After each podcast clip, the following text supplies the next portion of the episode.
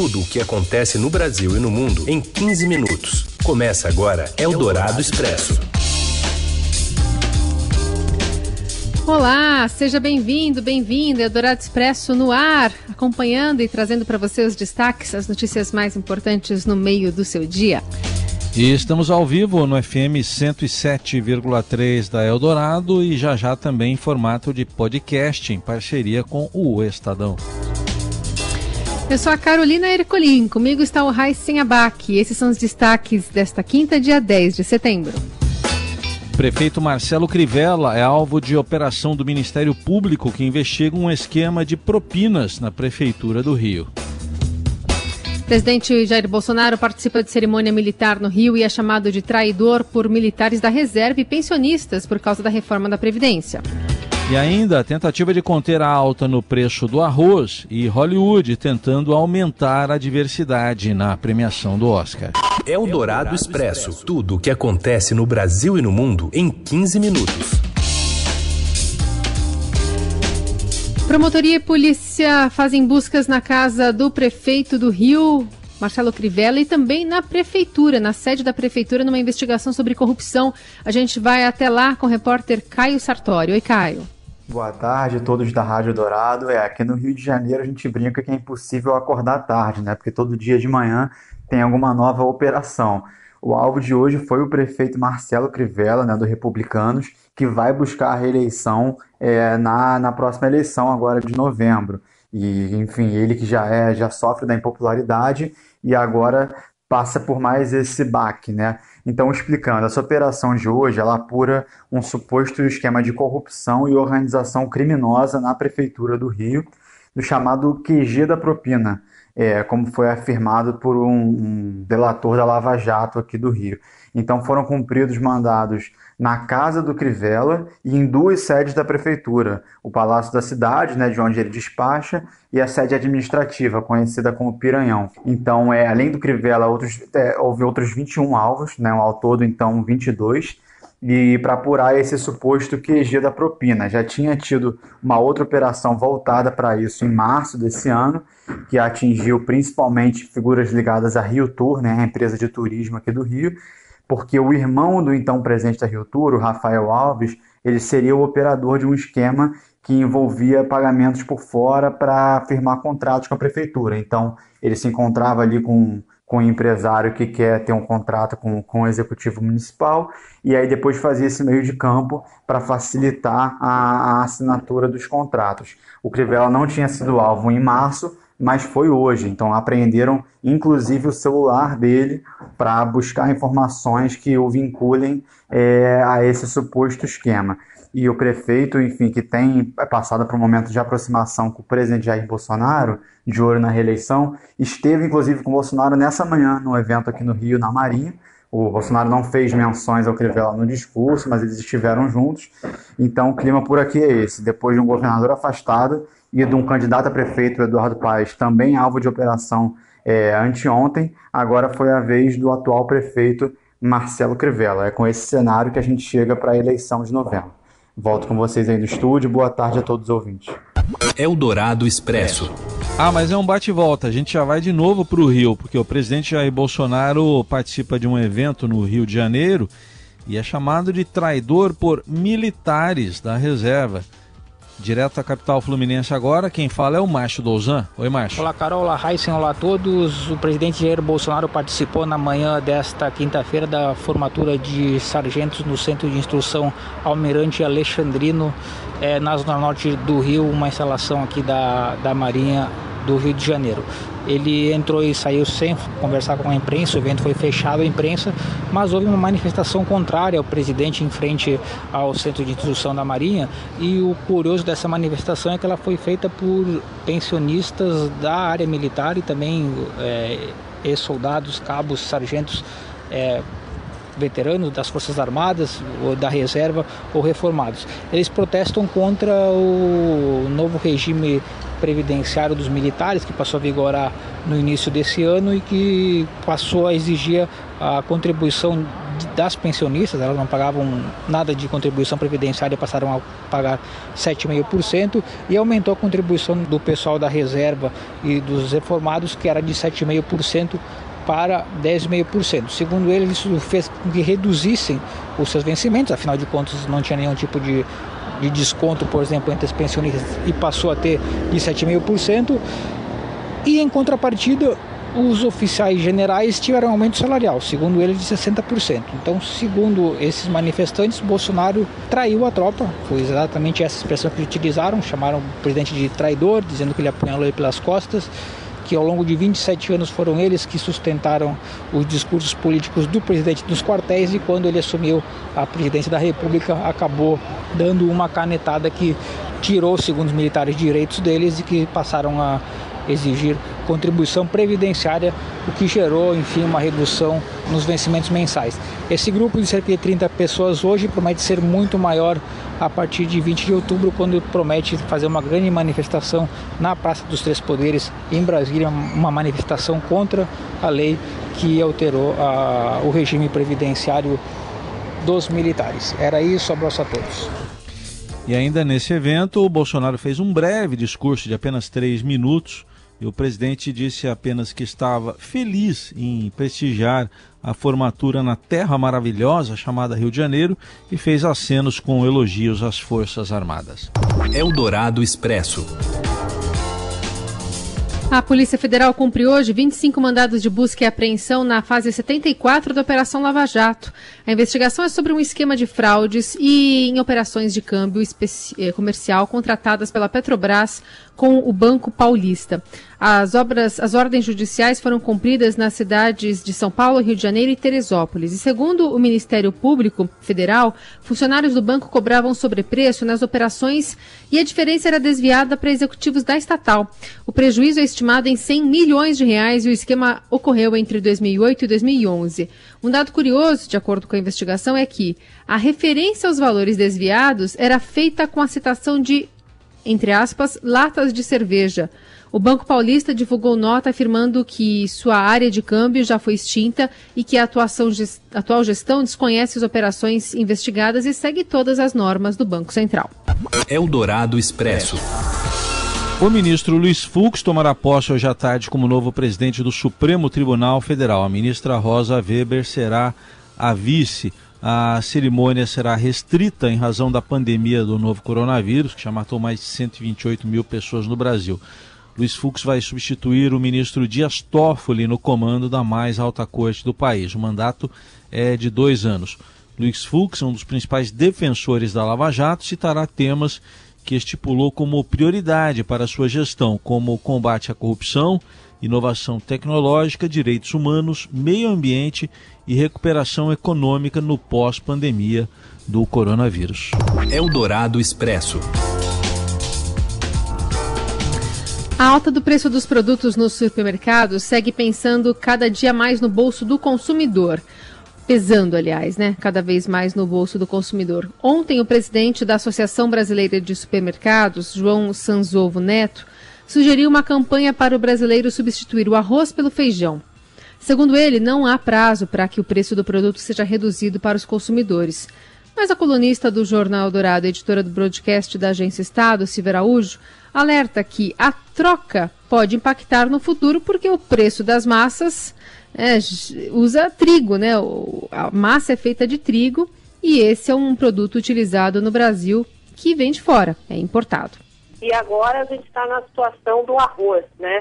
E, e, a substituição que foi proposta foi por massas, daí em especial o macarrão. E aí a gente tem que lembrar que o Brasil não é autossuficiente em trigo, o Brasil importa muito trigo. E por isso, toda vez quando a gente tem problemas no câmbio, como agora que a gente está com o real bastante desvalorizado em relação ao dólar, porque o trigo é uma commodity, é cotada é, no mercado internacional, você fica também refém das oscilações do câmbio. E aí, se aumentar demais esse consumo de massas por conta é, do, da redução do consumo do arroz, a gente pode ter um probleminha lá na frente também com relação ao encarecimento dos produtos é, que são feitos com trigo E aí a gente tem as massas, inclusive o pãozinho nosso de cada dia, né? Que podem ficar um pouco mais caros se houver uma demanda muito mais forte é, por, por produtos feitos com trigo e o Brasil ter que importar mais trigo e aí ainda ficar refém da taxa de câmbio e da cotação internacional do produto. O fato de o governo ter zerado a tarifa de importação de arroz para países de fora do Mercosul não deve alterar muito os preços para o consumidor final. A avaliação do presidente da Câmara Setorial do Arroz do Ministério da Agricultura, Daire Paiva Coutinho Neto. Ao Estadão Broadcast, ele disse que a redução da tarifa de 12% para zero até o fim do ano não vai trazer nenhum benefício imediato. Coutinho, que também é produtor de arroz, disse que a safra norte-americana está atrasada e que o arroz da Ásia não vai chegar aqui mais barato do que o nosso, já que os preços externos estão altos. O Ministério da Justiça e Segurança Pública questionou empresas e cooperativas que produzem, distribuem e vendem alimentos da cesta básica sobre a alta no preço dos produtos. A Associação Brasileira de Supermercados e associações de produtores terão cinco dias para explicar a alta de preços. Seu dinheiro em ação. Os destaques da Bolsa. Com as informações do Ricardo Gozzi. Oi, Ricardo, boa tarde. Boa tarde, Raíssa, tudo bem? Tudo certo. Como é que está o mercado neste momento, câmbio e bolsa? Pois é, Raíssa, o Ibovespa hoje atravessa um dia de muita volatilidade. É, a Bolsa Brasileira ela abriu numa leve alta, mas demorou a encontrar uma direção. É, desde o início do dia, o mercado local de ações oscilava entre leves altas e baixas, à espera de um gatilho capaz de dar um direcionamento para os negócios. Esse gatilho veio com uma virada para baixo nas bolsas da Europa, acompanhada de uma desaceleração na alta das ações em Nova York, em um momento em que os investidores com, é, questionam os preços de algumas classes de ativos de risco. Bom, então essa influência externa que está mexendo né, com, com o mercado. Isso, é, o, o Ibovespa, ele já desde ontem, ele estava encontrando dificuldade para ir muito além dos 101 mil pontos. A manutenção do índice acima dessa barreira, ela estava sendo dificultada por causa da queda do preço do petróleo nos mercados internacionais que foi o que é, acabou derrubando a, as bolsas na Europa e é, arrefecendo um pouco a, a alta no Wall Street.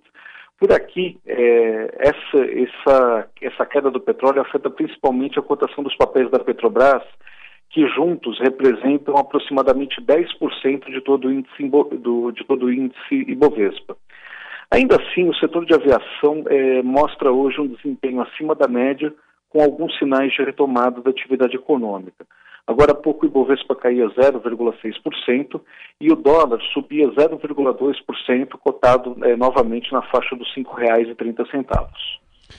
Aí, informações do Ricardo Gozzi e logo mais no finzinho da tarde, tudo sobre o fechamento do mercado no seudinheiro.com. Obrigado, até amanhã. Até amanhã. Você ouve Eldorado Expresso. Um dos assuntos mais comentados no Twitter nesta quinta-feira é um entreveiro entre o ministro do Meio Ambiente, Ricardo Salles, que respondeu, foi ao Twitter responder uma publicação do ator Leonardo DiCaprio em reação a críticas é, do ativista pelo meio ambiente. DiCaprio postou uma hashtag a favor do movimento The Found Amazônia para que países e empresas cortem financiamentos e questionem o tema em momento de alta de desmatamento por aqui. Nas redes, Salles devolveu com a apresentação de um programa chamado Adote um Parque, que permite então que o ator ou empresas estrangeiras paguem pela preservação de unidades de conservação da Amazônia. E aí o ministro termina o post perguntando: você vai colocar o seu dinheiro onde está a sua boca? O Brasil tem o maior número de focos de incêndio desde 2010 e não é a primeira vez que Leonardo DiCaprio se engaja em assuntos ambientais e políticos que envolvem a Amazônia. DiCaprio já doou 20 milhões de reais para salvar a região. Eldorado Expresso.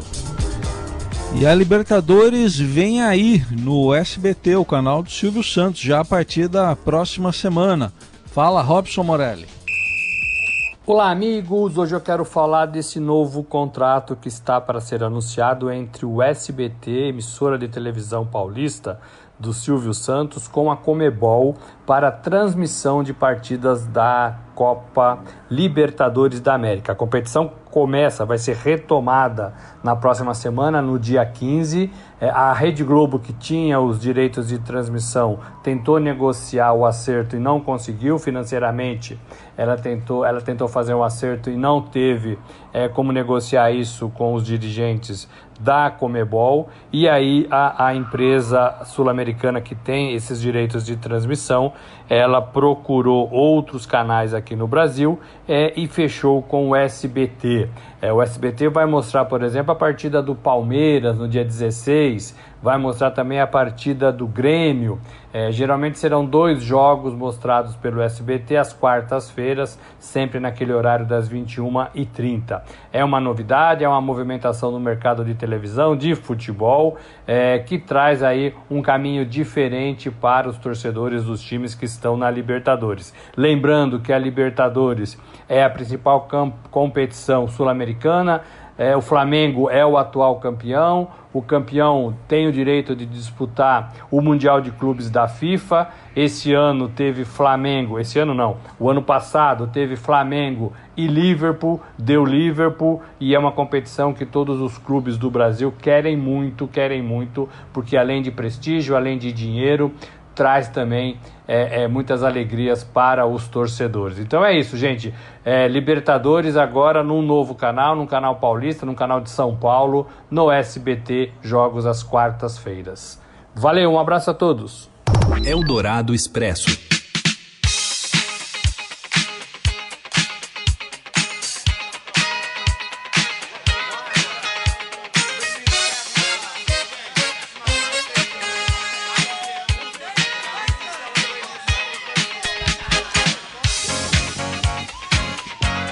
Ronald Bell, cofundador do grupo Cool in the Gang, morreu na, nesta quarta-feira aos 68 anos. Bell fundou o grupo né, com seu irmão Robert e outros cinco amigos no início da década de 60. A banda uniu uma base de jazz com funk, toques de disco, R&B e pop em sucessos como Celebration, que a gente está ouvindo aí, Jungle Boogie e Late Night. O artista faleceu em sua casa nas Ilhas Virgens Americanas e a causa da morte não foi revelada. Eldorado Expresso.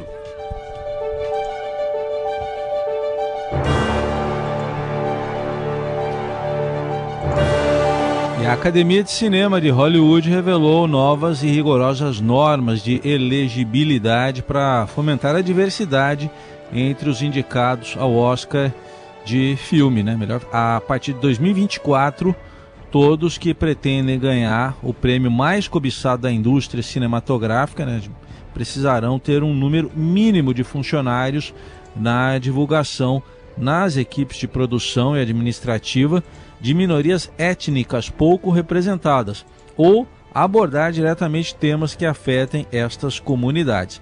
A inovadora regra chega após anos de críticas pela falta de diversidade entre os membros da academia e entre os indicados e vencedores do Oscar, partir então de 2024.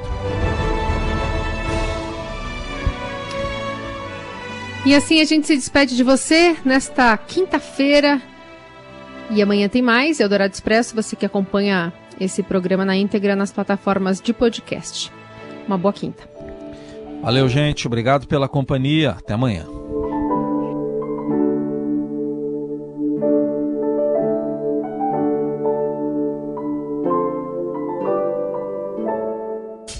Você ouviu Eldorado Expresso tudo o que acontece no Brasil e no mundo em 15 minutos.